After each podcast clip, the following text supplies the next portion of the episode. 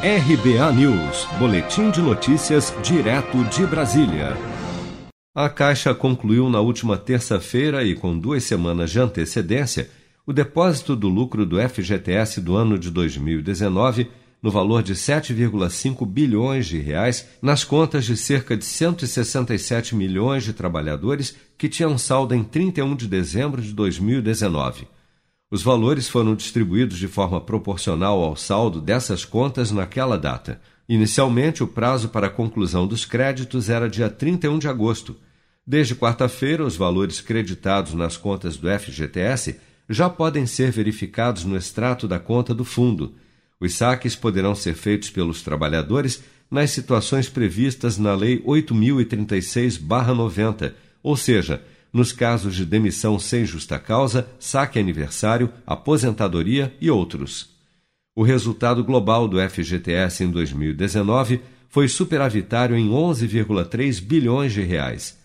Com a repartição de 7,5 bilhões, mais o acréscimo de juros e atualizações monetárias, a rentabilidade do fundo em 2019 chega a 4,9% ao ano para as contas dos trabalhadores índice superior à inflação do ano passado, de 4,31%, como explica o diretor do Departamento de Gestão de Fundos, Gustavo Alves Tillman. Esse 7,5 bi ele daria uma, uma rentabilidade total, né, você somando ela ao TR mais 3, que é o, obrigatório do FGTS, nós estaremos creditando as contas 4,9% de rendimentos em, em 2019, 4,9% supera a poupança, que deu 4,26 ano passado, é, oferece um ganho real. O Conselho Curador do FGTS autorizou no dia 11 de agosto a distribuição de 7,5 bilhões de reais do lucro de 2019 entre os trabalhadores.